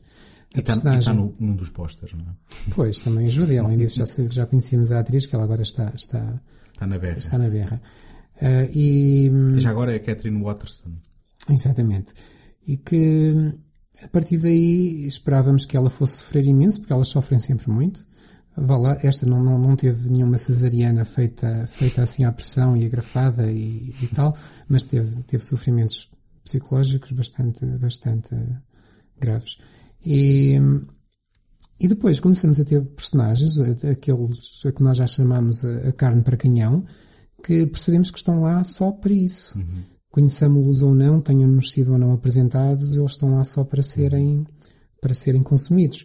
E, e aquilo que mais me chateou no filme foi a forma tão ridícula como eles. Displicente, talvez, não é? Não, eu digo mesmo ridícula, é mais forte. Uh, como, como eles se deixam, se deixam morrer ou se deixam matar. Uh, desde a pessoa que dispara contra, contra combustível, desde. Uh, isto lembra-me do outro podcast que fizemos com, com os zombies que também uhum. disparavam contra combustível. Uhum. Está-se a tornar uma referência. Desde as pessoas que chegam a um planeta mas, uh, estranho, mas não se importam em, em, em, retirar os capacetes e respirar a, a vegetação que lá houver. Ou, ou ou afastar-se para ir fazer um xixi ao, na, isso, ao ar livre. Isso é? então acontece várias vezes no filme. As pessoas, eu, eu há pouco falei nos slashers e na, na, naquela corrente dos anos 80, era uma das uma, uma, um dos clichês, não é? Que o Scream depois goza com isso, que, que, quando elenca aquele número de regras que não se deve fazer, ninguém deve dizer eu vou ali já venho, uhum. porque já sabe que morre. E neste, eles não, não viram esse filme, portanto não. eles não sabiam, e neste filme passaram o tempo a dizer eu vou ali já venho, e nós já sabíamos que Sim. eles iam morrer. Sim. Eu acho que são cedências demasiado gratuitas. Muitas durante o filme. Inclusivamente tomar banho, não é? Perto do final. Um, ehm, que também, eh, que quem tomava banho num filme de terror sim, sim, tinha, sim, encontrava sempre o seu claro, fim. É Eu, é, é curioso porque vou tentar endereçar aqui algumas coisas que tu disseste. Um, ehm, a, a, a, referência que tu fizeste ao, ao Force Awakens, uh, ao Despertar da Força, o, o, novo episódio do Star Wars, é, é relevante porque nós estamos a viver tempos que estão a ser alimentados de certa forma à nostalgia. E eu penso que, eh, seja qual for a reação que tu tiveste, eh, tu, que qualquer pessoa teve ao Star Wars, uma coisa eh, há, há que se reconhecer. Houve aqui uma, uma tentativa de pisar cascas de ovos com, com o Star Wars por causa do, do, do amargo de boca das prequelas. E na minha opinião, a função do filme do J.J. Abrams foi voltar a território seguro. E foi, vamos pegar em elementos que são reconhecíveis, que as pessoas, consciente ou inconscientemente, vão estabelecer a ligação com os originais, para daqui para a frente fazermos qualquer coisa original. Essa é a minha leitura. E Sim, eu, eu concordo, esse, penso que seja isso mesmo. Em função disso, eu sou um fã do Force Awakens, percebendo as suas limitações eh, narrativas e os seus e o seu caderno de encargos, que é uma, uma expressão que eu também gosto muito. Eh, mas, mas, enfim, quando estamos a falar de filmes uh, cujo orçamento são milhões, tem que haver mesmo uh, um caderno de encargos e de cedências. Nesse aspecto, ainda assim eu acho o Alien Covenant mais subtil nas suas referências, sendo que eu até reconheci referências a toda a saga do Alien. Eu, o monstro à, à solta na nave, na, na, sequência final, faz lembrar o original nós temos uh, uh, homens armados a disparar contra facehuggers e contra o próprio uh, ou, ou, uma versão, digamos assim, ainda que ainda não é bem um monstro, mas temos pessoas em armas que faz lembrar o Aliens.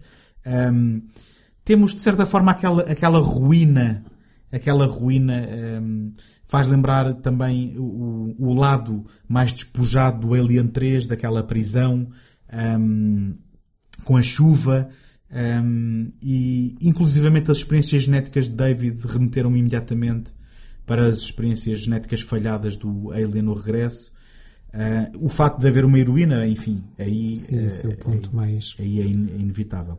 mais visível. Um, agora, da forma como tu estavas a descrever, uh, e isto sou eu, se calhar, a querer defender um filme que me deu mais gozo ver do que outro, uh, eu começo a, a- a- a pensar se isto não será até quase uma forma do, do próprio Ridley Scott desconstruir um, o, o género. Uh, repara, eu não, não tenho muita convicção nisto e se calhar estou-lhe a dar crédito a mais, mas efetivamente não há como negar, uh, um, digamos, uh, um, a função narrativa destas cenas, ou melhor, que estas cenas não servem a outra coisa senão as funções narrativas de separar as personagens para que coisas aconteçam. Não há como negar.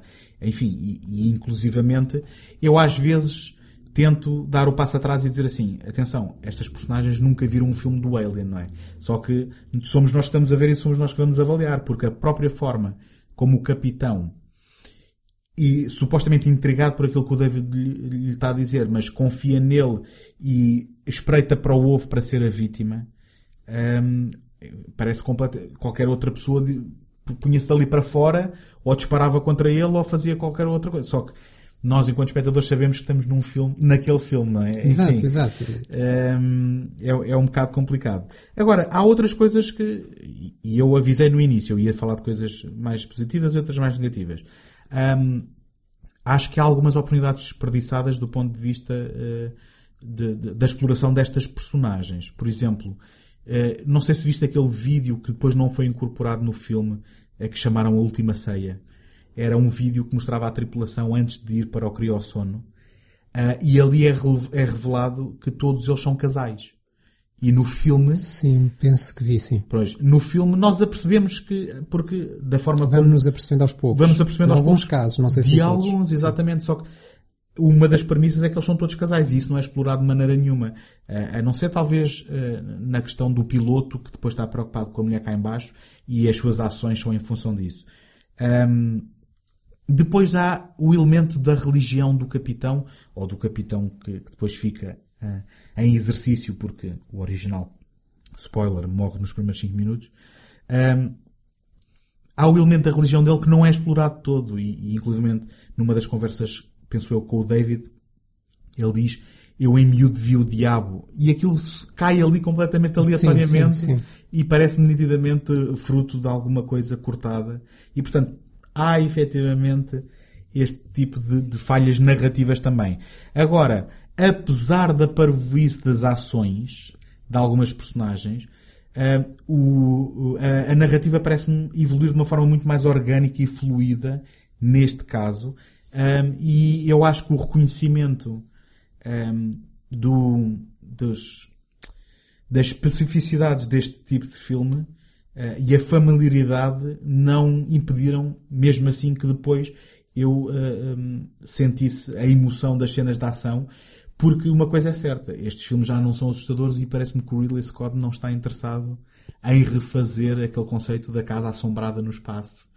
Um, e, e- Eu neste momento não sei o que é que o Ridley Scott está interessado em fazer. Eu- não eu- se percebe muito bem, porque é assim, voltando, tiraste umas palavras da boca para voltando um agora. bocadinho atrás, se nós pensarmos naquilo que o Ridley Scott tem dito, ele terá dito então, não, antes do Prometheus, quando foi anunciado, aquela ideia de que nós já aqui falámos, de que ele ia fazer um filme que não era exatamente uma sequela nem prequela do Alien, era algo que se passava no mesmo universo. E agora fez exatamente o que tinha dito que não ia fazer. é? Depois começou a dizer mais tarde, depois do Prometheus, disse que sim, a ideia era fazer um conjunto de três filmes que levariam a explicar de onde veio o Alien. Depois disse mesmo mais tarde, ou antes, não sei, que iria saltar imediatamente para o terceiro. E que, portanto, o filme seguinte seria o, o- aquele que virá agora, se, é que ainda, os- se os planos se mantêm, será o segundo. Portanto, vai ser uma prequela deste que acabámos de ver, do Ah, Alien isso nunca ouvi Covenant. falar. Isto, estou... Chamava-se Alien Awakening. Ah, e Ah, isso é uma novidade e que estaria mim. entre os dois. Entretanto, já disse que provavelmente vai fazer uma série de seis filmes. Ou seja, eh, o o Ridley Scott, neste momento, parece muito eh, o George Lucas eh, por volta eh, de- dos anos 80, Exato. quando dizia ter mil e um planos eh, para o Star Wars quando não os tinha. Exato. Portanto, eu não sei o que é que o Ridley Scott está a pensar. Uhum. Eu acredito que percebi o que é que o Ridley Scott pensou quando imaginou o Prometheus, mas a partir daí já não, Sim. já não, não, não tento perceber. Agora, voltando ao, ao, ao Covenant, eh, uma coisa é certa, tentou-se simplificar, se calhar ser-se menos ambicioso na temática, eh, e depois eh, abandonando-se a temática da criação e dos engenheiros, com aquele recurso que tu disseste e muito bem que era, que era uma batota, aquilo é, é incrível, acho que é de levar as mãos à cabeça quando nós vimos aquilo no filme e pensamos, mas é assim? Quer dizer, eliminou-se o primeiro filme, ainda por cima com um flashback, nem se Com teve coragem de, um flashback de o introduzir na história. que é ele a recordar-se, porque ele nem o, nem o conta, não é? Sim, Porque só, a personagem só se apercebe mais tarde. e sem qualquer motivação, nós sabíamos que a personagem da Elizabeth Shaw, a Elizabeth Shaw, queria perguntar aos, aos criadores porquê. Não sabíamos que queria chegar lá e destruí-los para não nos preocuparmos mais com ele. O que é que mudou pelo caminho, não sabemos. Mas, mas atenção, se calhar a Elizabeth Shaw nessa altura já não estava viva, não é? Eh, porque eu não sei se ela, se ela estava envolvida Pois. naquela decisão. Eu, enfim, mas, lá Mas, está. mas, eh, eu diria que sim, parece-me que sim, porque ele fala da, da grande atração que tinha por ela e o grande respeito que teve por ela, da ideia que era uma ligação descontinuada e que ela terá morrido já no planeta onde, onde nós estamos. não, não te deu a sensação, não te deu a sensação que ele simplesmente se virou a ela e a usou para experiências? Sim, sim, sim. Ah, ok, Isso sem ok. dúvida, mas parece-me ter sido já ali. Já, no, já lá, pois, eh, enfim, eh, perguntas. Aquilo ali é que é a ficam- base da- das experiências deles, Sim. porque quando o primeiro filme acaba, o primeiro filme, o Prometheus acaba, penso que se vê eles a partirem, Vê, simplesmente. vê. Portanto, penso que tudo aquilo que acontece depois acontece já no, no, no- no novo planeta. Mas, pronto, não, não se percebe porquê, ou pelo menos não percebi porquê, e elimina-se tudo aquilo que veio do primeiro filme, assim, de uma forma gratuita.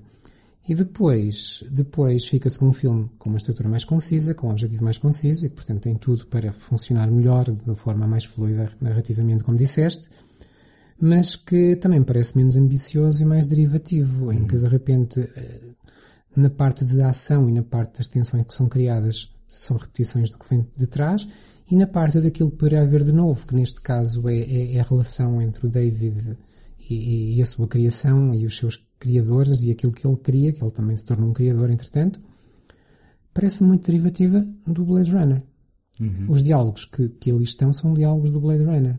Que eu saí do filme a pensar, mas vai haver aqui um cruzamento entre as séries ou é uma pura coincidência por não haver originalidade para mais? Eu estou muito assustado, eh, para te ser honesto, porque não sei se viste umas imagens que alguém fez um freeze frame um tra- do trailer do, do novo Blade Runner. Ehm, e há umas estátuas nesse trailer que parecem remeter para os engenheiros do Alien.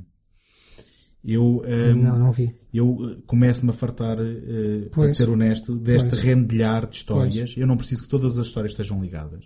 Eu aguento bem histórias soltas. Ou melhor, Eu tenho se encerram em si histórias soltas, Também eu. quase. Também eu.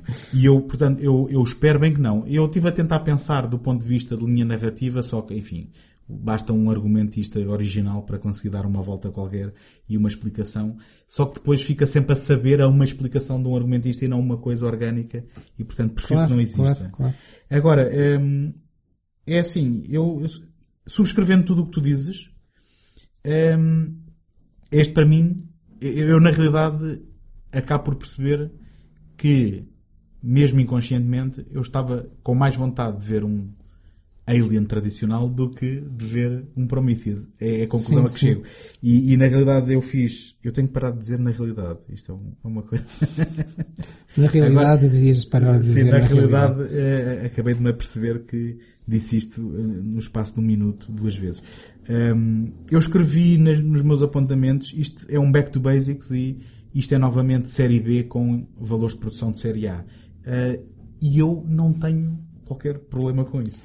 Daí eu dizer, eh, dizer há pouco que se calhar nós concordávamos em todos os pontos, só não íamos concordar na conclusão, porque Uhum. é, é a nossa própria abordagem, a nossa perspectiva sobre as coisas.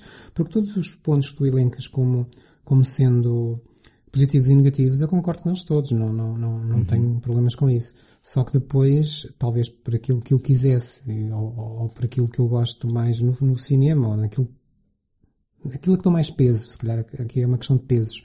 Eh, este pesa-me mais negativamente do que o anterior, porque no, no, no Prometheus eu não estava, não sabia o que esperar, isso é sempre positivo. Aqui esperava uma coisa que não me deram, isso para mim foi negativo. Uh, e, e, no primeiro eu gostei da, da, da, mitologia que estava a ser desenvolvida e aqui ela foi completamente erradicada. Pronto. Depois, o que fica, como eu disse, para mim é, um, é uma mistura de recuperar o imaginário do Alien, e eu acho que são demasiadas pescadelas de olho. Uh, tu mencionaste aquela do, do, do, do, capitão que vai espreitar para dentro do casulo. É óbvio que ele não sabia, e se calhar a reação dele não será assim tão estranha. Uh, porque se alguém diz, uh, anda aqui ver isto que é giro, ele, como um cientista que também deve ser, tem curiosidade, vai olhar. Uh, mas nós pensamos, terá, teria de ser exatamente da mesma forma pois, pois. do que foi no outro filme. Não haveria uma forma diferente. Enfim, e agora se quisermos entrar também em alguns detalhes, um, e, e, se calhar alguém virá com uma teoria que explicará porque o Alien que aqui existe não é o mesmo que, é, que existe no Alien original, mas mesmo o ciclo de reprodução depois é completamente acelerado em relação àquilo que a gente viu no filme original, não é? Um, e isso leva-me a outro ponto, que é, um, e, e, e, que também tem que ver com a questão de o que é que o Ridley Scott quer na realidade fazer. Porque um, eu tenho saudades de quando estes filmes levavam o seu tempo a desenvolver as coisas. Eu, eu tenho saudades e, e agora também pegando nas tuas saudades de histórias simples, quando as coisas tinham peso. E este Alien Covenant usa muito CGI, muita computação gráfica no desenho do bichinho, usando as tuas palavras, um, e no entanto ele era mais ameaçador quando era um homem num fato. Isto, eu acho que é quase. Um, toda a gente concordará com isto, é quase unânime isto. Um, e apesar de eu ter apreciado aquilo que este filme me dá, uh, ao mesmo tempo estava a pensar uh, porque é que eu não estou a sentir medo, porque é que a cena está a, a, a ter uma conclusão tão rápida, porque, ou seja, sinto, sinto que já é muito difícil termos um filme deste tipo que tenha a coragem de abrandar e em que a gente possa ter cenas com peso narrativo e com consequências. Uh, um, enfim, não sei se estou a fazer sentido, mas sim, sim. senti de certa forma um, e, e, por isso é que estava a dizer há pouco que é, o Ridley Scott não está interessado em fazer o mesmo filme porque este já não tem o mesmo tipo de tensão e de construção uh, um, da, da dinâmica da própria cena com aquele respirar que tinha originalmente. Sim, mas o que tu estás a dizer, por outras palavras, é que ele primeiro o fez bem feito e agora está a fazer mal feito. Porque, voltando ao bichinho, quando no primeiro filme, em 79, tu falas num homem com um fato, eu duvido até que haja um homem com um fato, porque nós vemos parcialmente, vemos a cabeça, uhum. vemos a boca e não sei se há alguma cena no filme todo em que nós consigamos ver um objeto da cabeça aos pés. Quando, quando ele é expelido, talvez. Na... Talvez, sim, sim. sim. Uh, e, e, sempre que isso acontece é tão rápido. Eu lembro-me quando vi os filmes a primeira vez, uh, primeiros dois, primeiros três, eu tinha uma curiosidade enorme para saber qual era a forma daquele bicho, porque não se conseguia perceber bem a forma. Uhum. Uh, nós só vimos pedaços. E, e isso tinha tudo a ver com, com, tal, com o tal mistério e, e, fazer render o peixe o mais possível e, e fazer-nos ansiar por um pouco mais. Eu lembro-me que, salvo erro, no quarto filme há uma cena que se passa uh, dentro da água, uma piscina, uma coisa qualquer. É, um, é, um, é uma divisão inundada da, Exato, da estação. Isso, isso, que é, eu acho que foi a primeira vez que eu os consegui ver integralmente da cabeça aos pés. Sendo que aí também já era, já era computação gráfica. Claro, uh, em movimento. E, porque até aí nunca se tinha mostrado uma imagem, se se vier um relance muito, muito fugaz. E isso fazia parte da própria mística dos filmes, uhum. o facto, porque nós temos sempre mais medo daquilo que não conseguimos ver, daquilo que não conhecemos. Se nos mostrarem o mais feio, o mais assustador do, dos monstros, uh, bem visível à nossa frente, que nós possamos pegar nele e rodá-lo e vê-lo de todos os ângulos, deixou de, ter, de, de nos assustar. Verdade, que, que, que, ilustra aquilo que dizia de, eh, às vezes, o mistério claro. Eh, enriquece, digamos, claro, a experiência. Claro, e agora mostra-se demais. Isto parece quase que estamos a falar de, de sexo, mas não, não terror é o mesmo. mostrar demais retira algum mistério. E eu acho que estes filmes, estes filmes uh, padecem disso. Uh, tenta voltar-se aos primeiros e voltar a mostrar-se a ação e o terror dos primeiros, mas sem ter os, uhum os ingredientes certos, e, ou pelo menos misturados nas doses certas. E pegando, pegando neste tema, deixa-me também eh, partilhar uma coisa, porque não, não sendo um fã de termos prequelas a explicar tudo e mais alguma coisa, eh, aquilo que eu depois eh, precisaria era de haver algum tipo de consistência Claro. Que, que não invalidasse, digamos, as experiências anteriores. É assim. Ou pelo menos que não nos dê aquele amargo de bo- de boca de pensarmos que é tudo uma enorme confusão. Sim, eu eh, agora não queria entrar por aí, mas eh, eu, eu poderia falar uma tarde inteira sobre a forma como as prequelas são inconsistentes, pelo menos com a minha visão. Desculpa, eu disse as prequelas do Star Wars. Era o que eu queria dizer.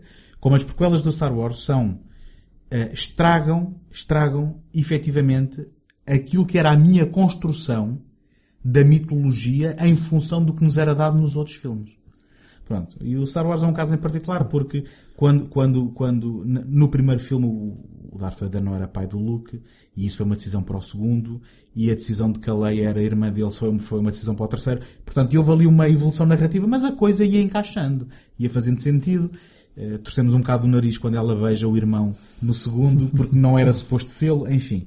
Agora, eh, eh, esta necessidade de, de se criar uma narrativa que tem que desembocar, a gente já sabe onde, e de, ehm, de, de fazer encaixar conceitos, depois pode ter o efeito contrário que é estragar muitos deles. Pronto. Isto, enquadro isto porquê?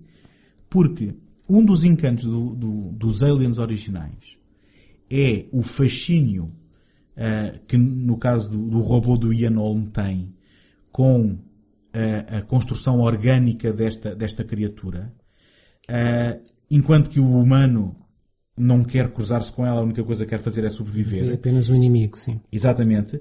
Um, e, e, para mim um dos fascínios era o facto de supostamente um, o Alien existe tal como nós existimos, porque somos uma aleatoriedade da evolução os seus- cósmica, os digamos seus assim. ciclos próprios que vamos descobrindo até filme após filme. Exatamente. Uh, depois descobrimos que existe uma rainha, existe- percebemos que eles uh, funcionam quase como colmeia, tudo isso, não é? Isto para dizer o quê? Que de repente, de repente, e, e é o que temos agora, os aliens existem por intervenção específica destas personagens destes filmes.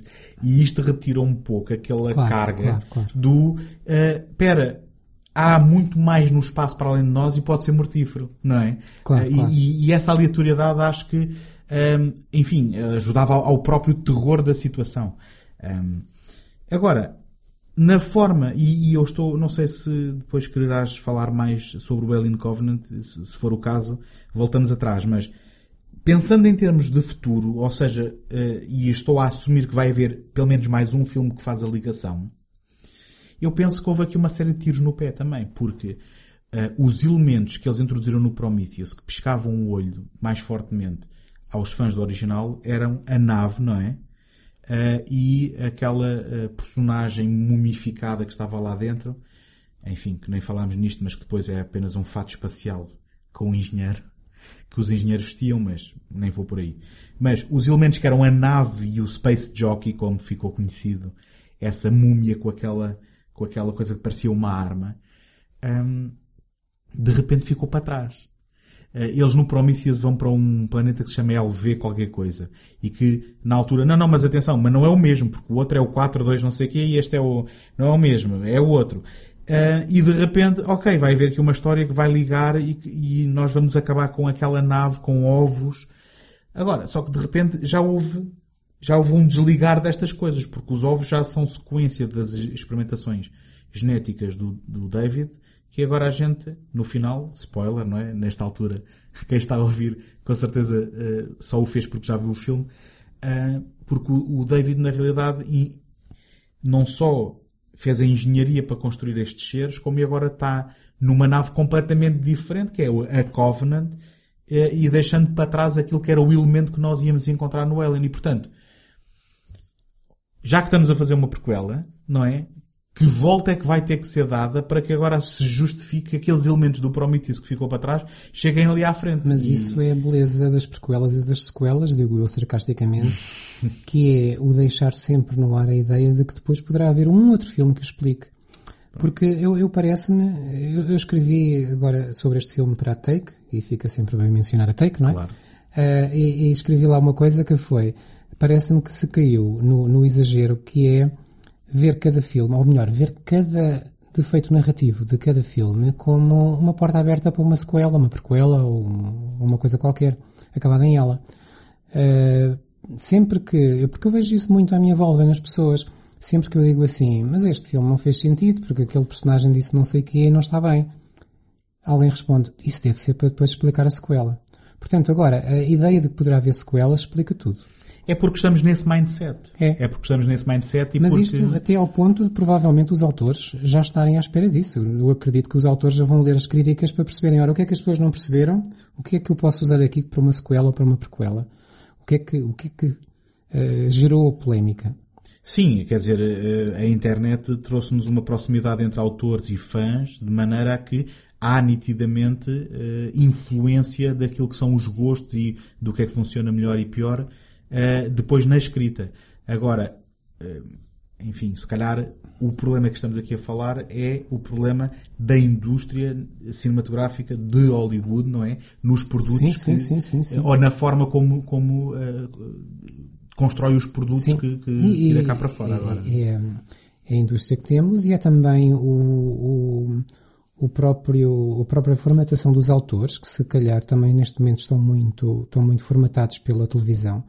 E, Eu e- penso que esse é também parte do problema. e também concordo. pensarem que e, levarem para o cinema aquilo que nós vemos na televisão, autores e público, não, convém não esquecer o público A serialização que da- é da- das exatamente narrativas. e não ter que fazer um produto acabado com um princípio, meio e fim que se explica a si próprio porque tudo aquilo ficar em aberto pode ser usado mais tarde. E mais e vou mais longe ainda. Quando não é usado mais tarde e quando fica sem explicação há sempre uma explicação a algures que diz mas isto era para dar uma linha narrativa diferente que entretanto os produtores não quiseram porque não havia dinheiro.